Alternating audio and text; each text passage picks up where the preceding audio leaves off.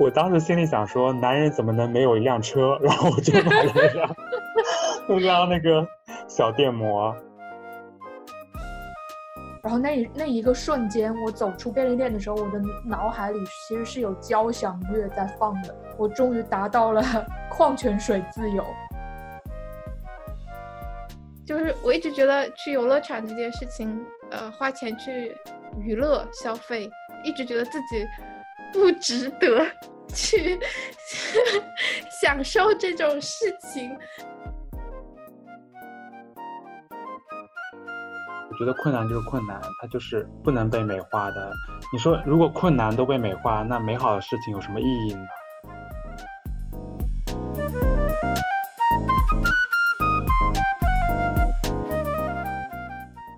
大家好，欢迎收听《此处待定》，这是一档名字待定、主题待定、简介待定的播客节目。唯一确定但可能并不重要的事实是，我们的主播们大多学过设计。以及我们对当代生活常常有很多疑问，所以我们选择用这档播客记录和讨论它们。这更像一个一起疑问的过程，而不是一个最终的解答。大家好，我是云南肉，我现在也还是在瑞典，我是交互和界面设计师。大家好，我是小杨，我现在滞留在荷兰，呃，目前没有工作。我是小智，然后我现在人在挪威，然后我是一个交互设计师，然后我们这一期要聊一聊钱。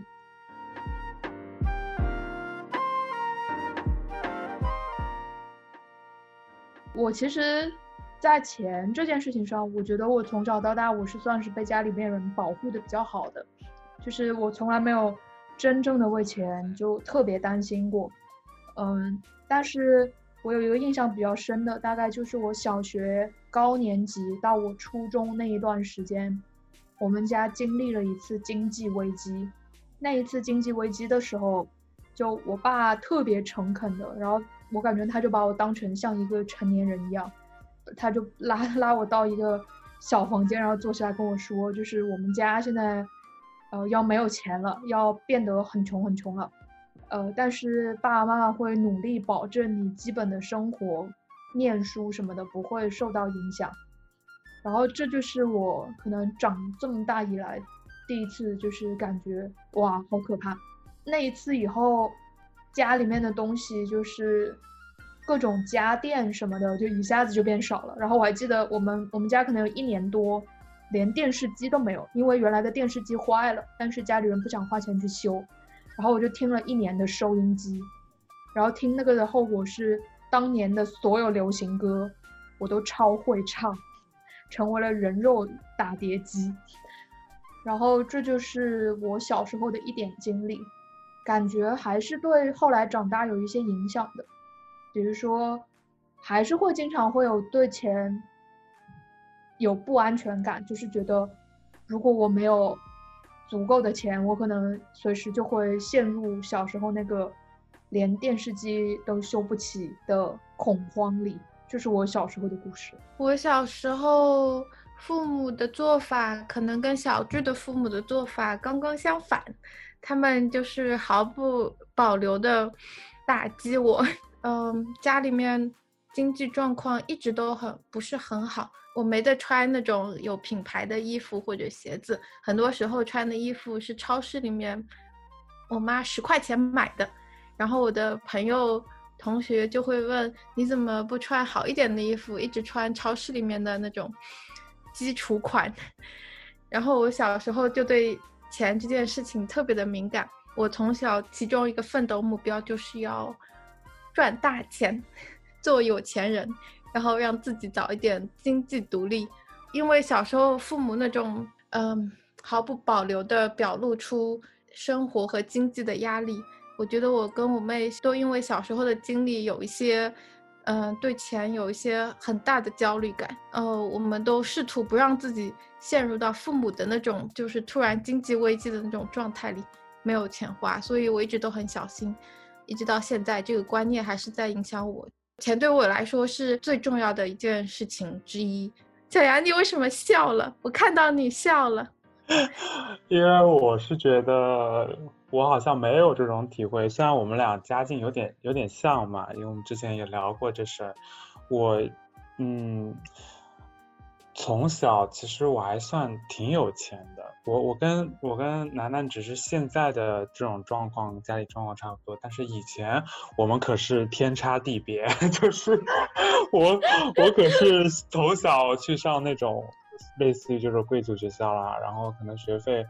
嗯，还有什么借读费？因为是到另外一个城市上学，那借读费要好好几十万吧，就直接交。我其实不太记得了。然后从幼儿园就开始寄宿，然后一直到到初中再转回我们那边的一个学校之类的。当时我就印象很深的，我初中还就刚转回去的时候啊，就是外面有呃，就是学校里的人会有一种看外地来的人这种感觉看我，然后他们就会。不知道为什么有一种莫名的热情在吧？我当时有个嗯挺喜欢的男生，然后他他就对我很热情，我我当时还那种有种想要包养他的感觉，嗯，就是因为当时是在学校那个食堂吃饭嘛，就充饭卡什么的，我还帮他充了几个月生活费什么的。这个东西能播吗？就是这玩意包养这种观念可能不大好，你换一个说法会比较好。就是你就说在学校里给朋友花钱呗，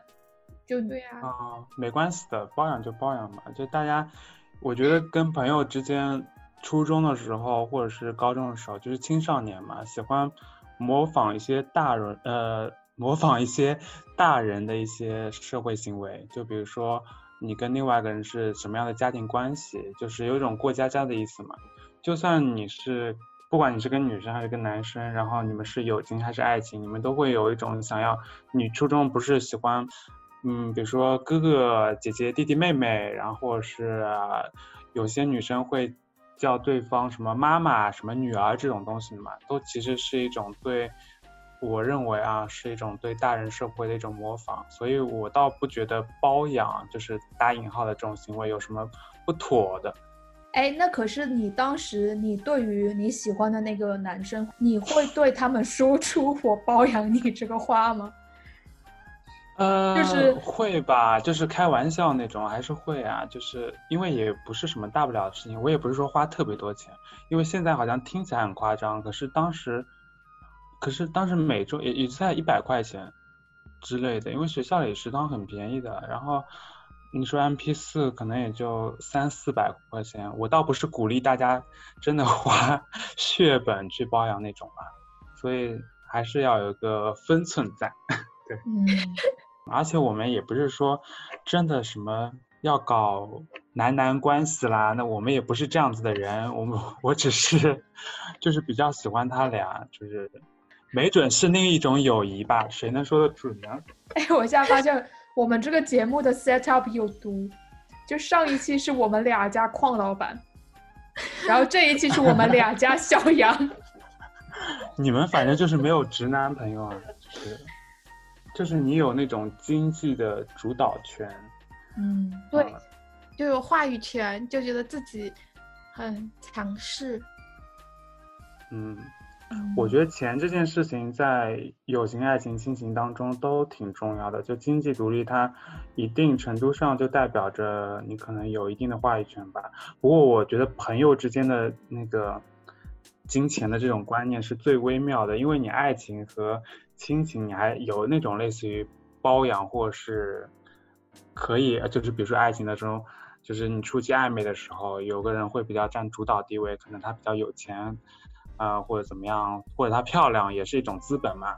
那你在友情当中，好像是最讲究平等的一件事情。你一方太有钱，或者是一方太没钱，好像都不利于这种平等关系的维护吧。你们觉得，就是后来自己赚钱了以后，你们的心态会有变化吗？就打个比方，那个时候。呃，我我在外面在国外读书，其实是花家里的钱，然后又因为国外的物价普遍比国内高很多，然后那个时候其实我过得超省，就是很省很省很省，然后出去出门都不敢买外面的矿泉水，因为就感觉那外面的矿泉水可能二三十块钱一瓶，我就觉得太贵了。然后我渴了，我都是去卫生间接一点自来水喝。然后我那个时候，我找到第一份实习了以后，就有一点实习的工资嘛，就是能够养活我自己了。然后那个时候，我有一次跟朋友出去玩，然后也渴了，没有带水，就很自然的走进了一家便利店，然后买了一瓶矿泉水。然后那那一个瞬间，我走出便利店的时候，我的脑海里其实是有交响乐在放的。我终于达到了矿泉水自由。其实我我大学可能从大三开始就可能被迫要自己开始赚钱了，当时还带了学贷什么之类的嘛。嗯，但我可能因为我小的时候不算经济特别，嗯，有一些困难或者怎么样之类的，所以我当时我记得我接了一个活，是房地产商的。就是在他们那个那个广场画鱼，他还要三 D 的。其实我这个玩意不会，我就拉了一帮人，就是拉了一些，呃，我国美的一些朋友嘛，然后去在那边画，就画了五天吧。五一假期，好像一人拿了一万块钱。我拿到钱的第一件事情。是买了一辆三千块钱的那种小龟，就是摩托车。我当时心里想说，男人怎么能没有一辆车？然后我就买了一辆，一辆那个小电摩。我当时还没上牌照，我记得好像被抓了好几次吧，就那个东西。但就挺爽的。你在大学里面，就是当时也没有恋爱什么的吧，但是你就带着它兜风啊什么之类的，就特别爽。不过买那个电瓶特别次，就买了个便宜电瓶，就大概从我们学校开可能两三公里就没电了，就那个东西，但还是觉得一种类似于成长的标志吧。因为我记得我小时候，我爸一直给我灌输说，就是男人一定要有车这件事情，我就记得特别牢。虽然他可能指的是那个 轿车吧。我和小智的经历。有点不大一样，因为大三之前就被迫开始营业，因为实在是太穷了，家里给的生活费也太少了。然后我一直对赚钱没有太大的惊喜感，就算我一下子拿到快一万块的奖学金，我都是精打细算，我每笔钱我都算好了，我这个钱拿下来我就要去干什么。就是他们都是有特定的用处的，就不像小杨就随便买一个什么小龟之类的，我就买不起，因为我知道这个钱我不是存着，就是，嗯，我可能想要购置一个新电脑，或者是我想去哪里，或者是为将来做好保障之类的，我就不会觉得这是一笔意外得来的闲钱。虽然我有做很多的私活啊什么之类的，然后一直到现在。可能有时候做纹身的收入也有很多，然后我就觉得收下这笔钱的时候，我就觉得，嗯，这个钱我是我收下来，我要放在我哪一个预计的项目里面，我将来要去做什么，或者是我现在的生活费，我就一点都不惊喜，我就觉得啊，这个钱我就拿下了，就这样。可能是因为小时候的精神创伤的关系，我就没有觉得自己要为自己买一个什么好一点的东西。或者给自己一个奖励之类的。当时有有一个戴尔的电脑，然后我拿奖学金去买了一个苹果的电脑，因为我觉得电脑是我赚钱的工具，就是一个投资。但是买小龟或者是买一件超好的衣服之类的，我就觉得这不是一个投资，就是我我花钱是有计划的，我就觉得这是一个投资，我才去花。如果就是娱乐消遣，我就不需要花。所以我就从来没有花钱去游乐场过，直到最近，啊，是亚楠花的钱，所以我没有花钱。就是我一直觉得去游乐场这件事情，呃，花钱去娱乐消费，一直觉得自己不值得去 享受这种事情。虽然现在完全经济独立了，但是还是有这种观念挥之不去。我就觉得很可怕，童年的阴影真的好可怕。呃，楠楠这种就是比较呃有那种风险管理的意识嘛，然后和一个对于自己财产的一个计划性，我们从现在的一个经济状况其实就可以看出来大相径庭。因为其实说实话，我也是从呃大一开始打工的，因为我大一就去实习了，就去类似于当时的设计公司去实习，然后去做一些兼职啦。我当时就能谈下来说，去一个公司做兼职的平面设计师，虽然我还不会，就我发现我好像是能做这样的事情的。就是商业的东西，你并不是一定要你的技艺多精湛，可能更多的是一个。你去理解客户的意思，然后给他要的一个东西吧，就是，但是你说我赚到现在，像我今天，哎，今天还是昨天我忘了，刚买了一张那个，呃，三万多的一个机票，好了，现在银行卡清零，就是因为我回不去，然后我之前的钱可能还在航司里退不回来这种东西。对啊，现在就是有一种，嗯。就我非常能理解我爸当时事业不顺，就是有点像破产的那个意思，就是所有东西都没了，然后重新再来。这样我不过我有种轻松感，就是好像啊又可以重新开始了的感觉。就是我对重新开始这件事情没有太大的恐惧感。就钱嗯没了就没了，我是这种这种心态。可能我从小对钱这种事情。也比较乐观吧，但唯一让我警醒的一件事情啊，就是，嗯，我现在会要多考虑风险管控的一个问题，就是我现在会开始，呃，记账啦，然后去算我私活的钱什么时候到账啦，然后去维持一个平衡吧，就是我不需要太多的一个钱，但是我也不希望我自己太依附于朋友或者家人的一个身上，我还是希望有一个独立的一个。能力吧，不过像我很羡慕像楠楠这种有这种风险管理的一个意识，对吧？我现在也在想说，怎么样让我的一个收入更稳定一点，以免之后会被时代给抛弃。我现在就是尽量把一些私活哈，就是我原来不是会接触一些客户什么的嘛，就尽量把它变成一个长期的，嗯，因为接触新的客户的一个成本是非常高的。你反而不如就是维护一个老的一个客户，可能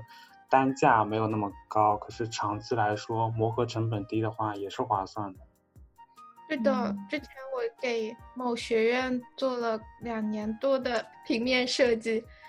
然后我就觉得时间久了，嗯，你可能就不需要太多的精力去思考人家的口味是什么或者什么，就就虽然工资也不是很高。但可以做的很快，我就觉得这种就蛮好的长线客户。我跟楠楠还有小杨有一个不一样，就是我可能之前自己做项目、自己做私活的经历不是特别多。我感觉我以前大部分的收入都是基于一份工作，不管是实习或者全职工作都好，就是反正它是一份稳定的工作。然后，但是可能有一些朋友听了上期的节目就知道。我中间被裁员了一个多两个月，然后那一个多两个月就是让我意识到了我原来的自己是多么的天真，就是被裁员了以后，就我自己一方面就是像小杨刚刚说的，或者楠楠刚才说的，特别清楚的规划了一下我的钱，就是每个月到底有多少钱需要用来交房租，到底有多少钱需要用来吃饭，之类之类的，然后还有就是。我也开始想，就是有没有什么办法可以开辟一些新的，就开源节流嘛？你节流了也要开源。那你有没有想过，除了正职工作以外，要有一份外快工作保底，就是万一丢了工作？我我在被裁员的时候，我跟我们的另外一位朋友做了一些呃私活。然后，但是我我们做，我总觉得我们做私活的这个不对。第一是钱太少了，第二是做的太累了，就是做到要吐血。就是，就可能是因为你太焦虑了，然后就什么活都接。对对对，就不能到这种地步，不能不能让自己没有选择的余地，要你挑活，不能让活挑你。但是慢慢开始嘛，就总有第一步嘛，所以对，试试看吧。我我又有一个问题啊，比如说哦，我们虽然小杨拿到了钱私活的钱之后，第一件事就是去买了一辆电车，但是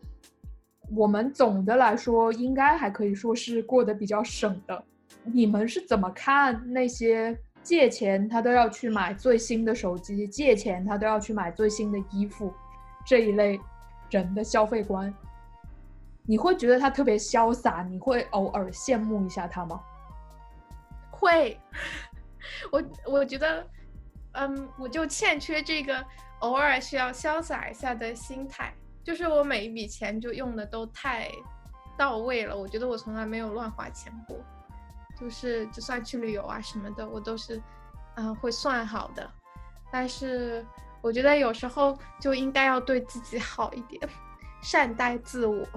就应该要有让自己有一些，嗯。就是你会买一些可能不是那么必要的东西，但是很贵，然后就会很开心。你能举个例子吗？呃，你说从我的人生中吗？就是或者现在你能想到什么，你买了之后会让自己很开心，然后很贵的例子？嗯，我上次买了一个很小很小的冰淇淋，它大概是，嗯，两三百克吧，大概是六十块钱。然后我一直买那个，我就觉得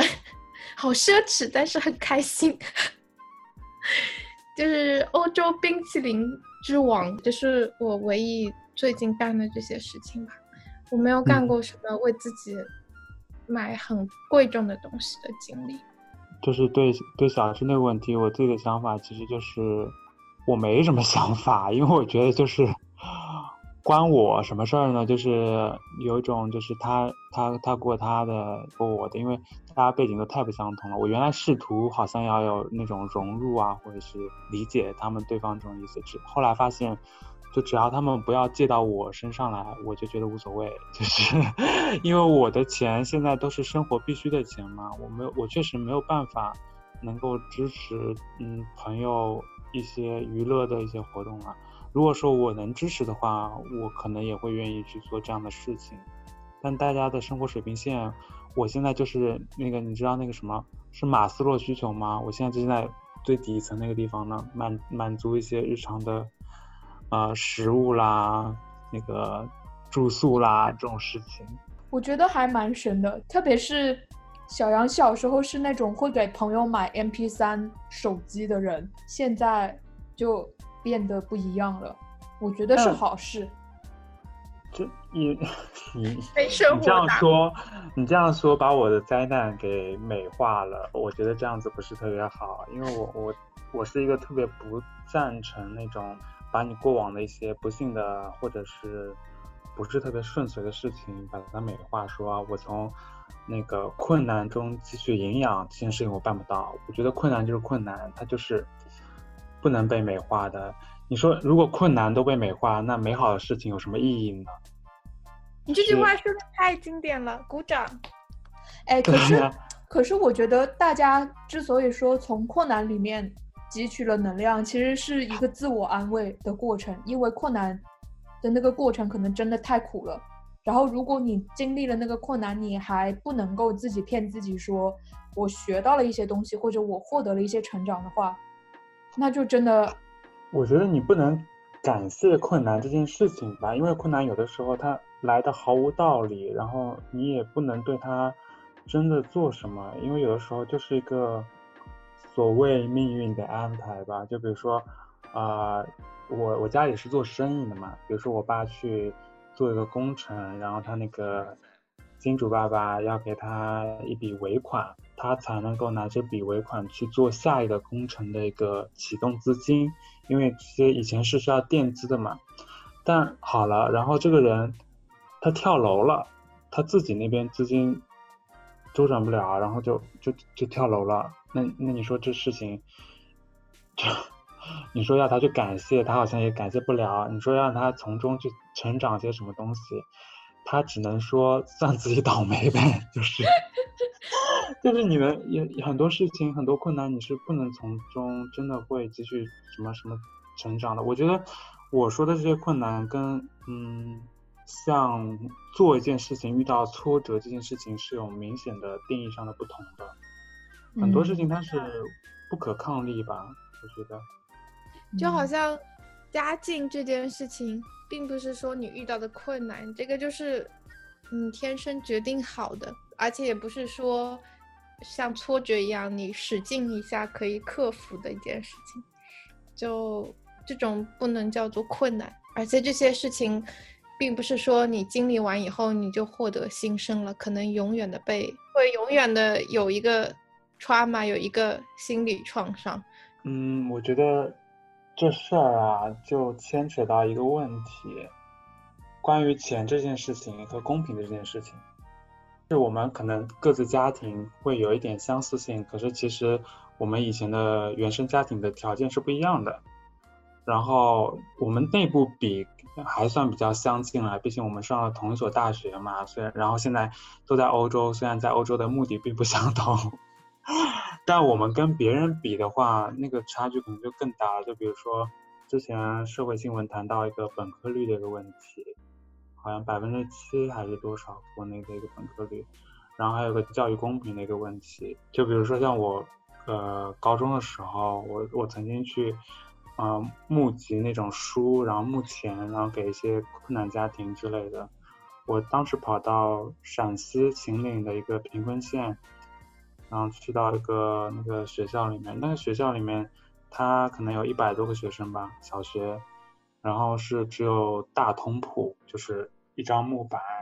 的那种床，我们晚上睡那边，就是晚上还有那种跳蚤啊、老鼠这种跑过来的那种。呃，但如果他们不睡呢，他们每天大概要走三公里单程的山路去上课吧。就至少啊之类的，我们也去走访了几个家庭，就发现他们很多这种条件真的是，就比如说爷爷奶奶，呃，可能脑瘫了，然后在家里带小孩，然后爸爸妈妈出门务工了，一年也回不了多少几次，就是这种留守儿童吧，很多都是这样子的。然后很多我那个时候我把书带过去，我都不知道是做了一件什么样的一件事情，就是。感觉我做的无足轻重嘛，就是我也不不能留下来去跟他们做更深的一个交流，或者是真的实际上的帮助他们去改变自己的生活什么之类的。所以，我我当时对这种事情会有点质疑。不过话说回来，其实我想说的一件事情就是，我觉得灾难这件事情有的时候跟公平这件事情是一样的，就很多事情是我们不能够。左右的，所以我们可能可以学习的呢是一些小技巧吧，让自己在不同的生活中过得更好一点。但这些小技巧，你说我们通过播客这种散播出去，其实山里的人也是听不到的。信息本身就是一个权利吧。我我觉得我们本身站在的。起点就比你刚才说的那些小朋友们的起点要高很多，因为我们可以接受教育，可以改变人生这种很老土的话，但是就是这样子，在我们我们所说的贫穷，可能跟他们所他们的贫穷又是两回事，因为我们的贫穷还是说有书读啊，或者嗯嗯可以去学你感兴趣的事情，比如我。可以去艺考之类的，但对他们来说，贫穷就相当于是什么都没有，就是真正的贫穷，就还是不一样的概念。然后对他们的有钱和没钱，可能跟我们来说也是不一样的。他们的有钱可能只是就是实现温饱吧。所以我觉得我们讨论的范围可能只是对于我们自己的，嗯，这个群体。因为教育这件事情本身也意味着钱，特别像设计师这种工作，算是一个手艺活吧。就像，就像我现在远程还可以接到一些私活之类的。如果说像你，呃，工业设计，你可以做一些工业设计的建模的事情。然后像我其实环境设计背景，但我，呃，现在接的可能更多是视觉设计上面的一些东西嘛。因为视觉设计可以远程，环境设计，我先做商业的一个展览。或者是线下那种商业空间之类的，它可能利润是比较大一点。就比如说，它一个活至少是上万的，但它完成周期很长，而且需要线下的一个长时间去磨合。所以不同的工种、不同的岗位，然后你从事什么样的行业，这些事情都决定了你有没有在一个像我这种失业的情况下，能不能有一个保障这种事情。所以我觉得设计师相对来说还比较幸运吧，就我了解的而言来看，因为像我们，就是你不做设计这一端，我其实还可以做项目管理这一端，就是我做项目管理也可以拿钱，然后帮别人介绍商业资源也可以拿钱，就是我的收入是可以稍微拓宽一点的，但我其实就不太知道我其他朋友是怎么样去看待这件事情了，就是。开源这件事情，所以可能省钱和对现有的资产的管理，对他们来说是更有用的一个信息吧。我猜。我感觉我只要做私活，我最大的敌人就是我自己的精力和时间，我会觉得好累啊。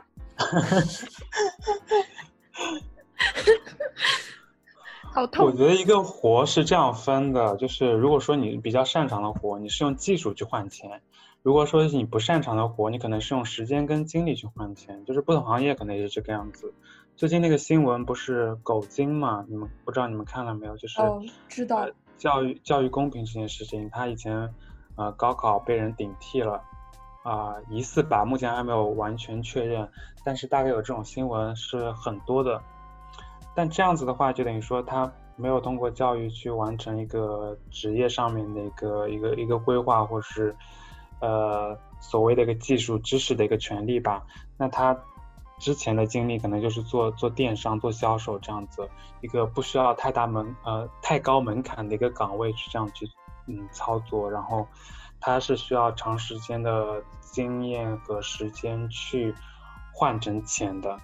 就可能技术性跟知识性的那个部分并不能给他带来太多的一个效益吧。然后虽然这部分也可以从时间跟经验中获取了，但是我想说的就是，呃，我们换钱的方式其实是可以被量化出来的。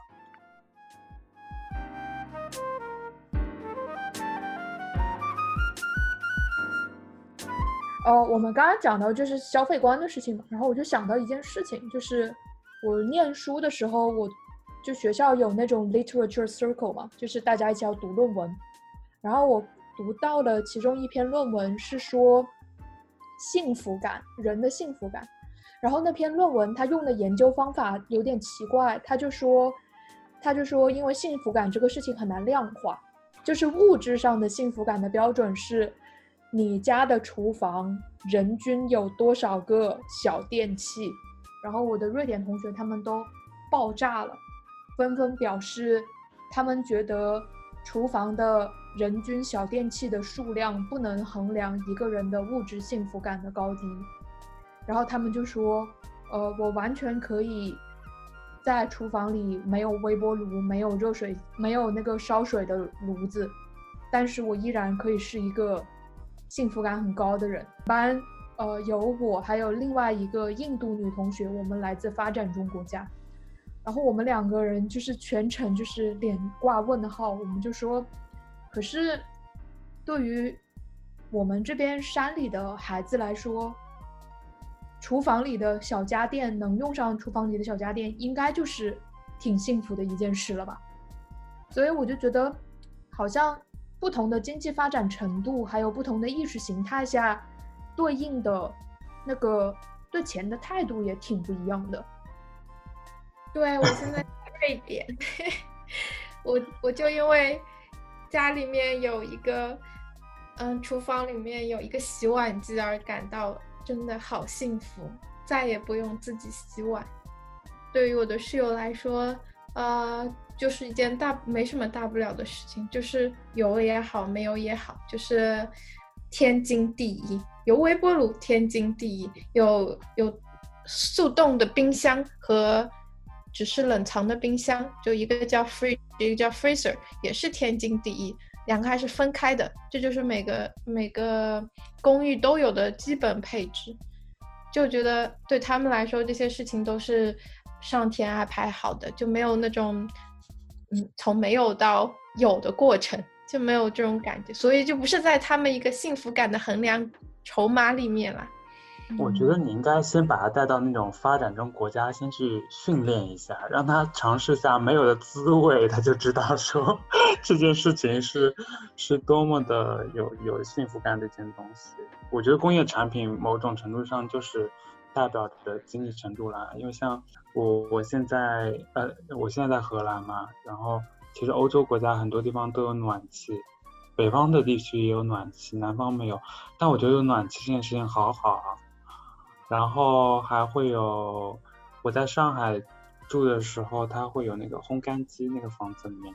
就是那个烘干机，我也觉得是日子非常精致。因为上海有时候下雨天下的那个真的是，我特别还住一楼，整个房子潮的不行，又没有太阳，就只有那个烘干机。反而就成了我幸福的一个来源，就是烘干机的那种香味跟太阳的香味，我 其实更喜欢烘干机这种，就是你能够控制自然的这种感觉，因为工业产品不就是带给你这种幻觉嘛，就是你好像能够，呃，逆反一些自然规律去做一些事情了，就比如说你要洗碗，你本身要自己手洗，但是你要可以用洗碗机去洗这样。但对我来说，其实因为我之前没有嘛，我就不会觉得这些事情理所当然，对的，没了就没了，就是你在，我就不会把，我就反而不会依赖幸福感在这些事情上。像我的微信头像现在是那个哈瑞 宝，就是欧洲这边一种软糖吧，反正这种糖啊，然后巧克力啊这种东西，它某种程度上就能带给我。很大的幸福感，像国内其实大家把幸福感的寄托在奶茶啦、其他这种食物啦，然后网红店啦这种的那种感觉吧。我觉得国内很多的幸福感，除了食物上，更多是在找一种归属感吧，就是自己是属于这个群体的。不啦不啦，像你们待这种北欧，大家都比较冷漠的，就是 也不要找什么归属感，就是找一种个人生活的安定感，就是你这个东西能让我一个人生活的也很好，他们就觉得很开心。嗯，对，因为你刚刚提到说归属感的时候，我就真的反思了一下，就是我在北欧生活有没有哪些消费是为了找归属感。可能唯一找归属感的就是星期五跟朋友一起去喝酒吧，就是酒也特别贵，但是还是得去。我有个问题啊，就是你们觉得你们所处国家的人，嗯，他们是更喜欢在哪个部分上花钱，和更喜欢在哪个部分上省钱？我身边的人，他们对于一些小东西，他们是完全不在乎的。花钱的地方，因为我在挪威，然后我以前在瑞典，就是都是海洋，就是维京文化嘛。然后我感觉他们在买起船，买起家里靠海边的小木屋，靠山上的小木屋，就是那种 holiday cabin，就买起这些来的时候是一掷千金。又要拿我的室友做比方吧。就是我们在超市里面买吃的的时候，他会特别的，呃，谨慎。但是他会说，哦，这个东西超过三十块钱了，有点贵，我们买基础款吧。所以我们买的所有吃的都是基础款，就是，嗯，就是最便宜的。然后，但是对他来说，他 hobby 的东西就是可以花下大量的钱的。他的 hobby 是，比如说是，呃，video game。是游戏，然后或者是一些电子产品，从来不会下盗版的游戏，他就全部买正版，或者他会去花一万多块钱买一个很好的电视，花一万多块钱买一个很好的 VR 头套，就是对我来说，你一个工资才只有我二分之一的人，你把 所有的工资都花在这些钱上面，就是。就是对我来说，我就很难理解嘛。但他就花的心安理得，就很开心，就他的幸福感就来自于那里。因为他幸福感并不是来自于食物，但对我来说，可能我的幸福感来自于食物多一点吧，比对一个电视机来说。但是现在这个电视机也是我的啦，因为我也被迫投资了。我我在荷兰嘛，我认识的荷兰本地人不算多，可能就为数不多几个，而且都是要么就是学生，要么就是艺术设计圈的这些人。我对他们的偏见就是他们不花钱，然后就是那个荷兰不是英文英文中有一句话不是叫 “Go Dutch” 吗？Dutch 就是荷兰人嘛，Go Dutch 就是说让我们以荷兰人的方式，就是 A A 的意思。我不知道，我没有查证过这件事情啊，我一直都是这么说的，然后是别人跟我说的，我就觉得说，嗯，好像 很有道理。就我们之前，我跟楠楠在国内艺术机构工作碰上那个荷兰艺术家，然后我我们在他离开中国的时候，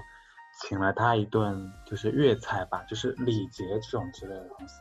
那人感觉就挺客气的，然后后来我来荷兰的时候，他就给我发了邮件说啊，欢迎你随时来我家，那个什么暂住啊也好之类的都可以，但我也没有好意思去他家住。对我约他出来吃饭了之后，他 他带我去了那个荷兰那个街边那个小吃摊，请我吃了一个。零食，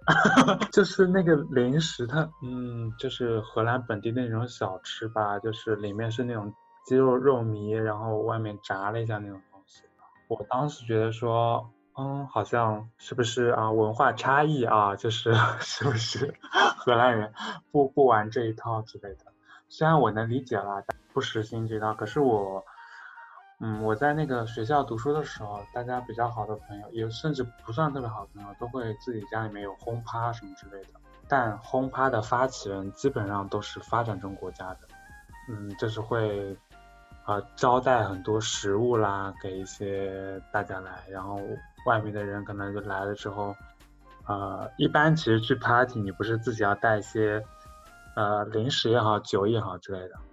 我遇到就是真的是什么都不带。就是，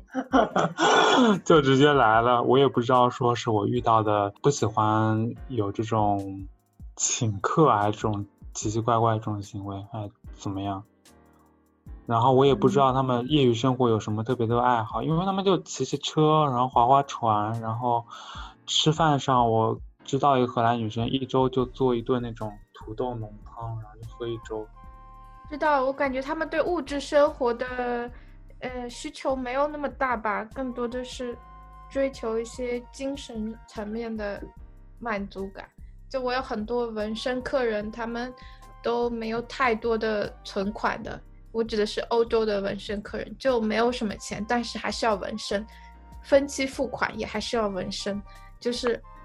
我就这个月的房租可能才刚刚够付，我还是要凑出一点点钱来把这个身给纹了。就是我觉得这种观念，这种消费观念就跟我们很不一样。你觉得他们有没有通过纹身这件事情来找自己的归属感呢？就跟国内的年轻人买衣服、买手机那样，就是是是有的，是差不多的。这本身它就是一个瘾嘛，就是像你拥有一个手机啊，然后拥有一些名牌的产品一样，你有一个纹身，有更多的纹身，就有点像。给自己贴上这个标签那个标签。我认识的很多欧洲青少年都很想当个 cool guy，想要自己追求个性、自由，巴拉巴拉，这种很个人主义的一些思想。所以我能够理解说他们喜欢一些。然后国内我遇到的很多情况都是喜欢，呃，虽然说是彰显个性，但是国内好像有些物质文化或者是品牌的东西没，其实没有建立起来自己的。很有自己的一套东西嘛，不如聊聊怎么省钱吧。我其实因为一直在开源这件事情上做的不好，所以我就只能从节流上下功夫，感觉自己还是有一点点小心得的。比如我我以前是学产品设计的，然后产品设计就给了我一个财富，就是我可以知道每一种塑料它们的特性是什么，然后。呃，如果你拿到一个酸奶盒子或者饼干盒子，然后上面写的是一个数字五，就是一个三角形里面画了一个五，那这个这个塑料盒子你就可以放心的放进微波炉，然后大概可以安全的重复使用十次左右，这样就可以省下了买饭盒的钱。嗯，我想到就是之前小智说过的，去呃厕所里面喝水这件事情。我们好惨呐！我们好惨呐！欧洲的自来水不是都可以喝的吗？就可以省下很多钱。我从来不会出门，呃，如果忘记带水的话，我从来不会去买水。我凭什么要花三十块钱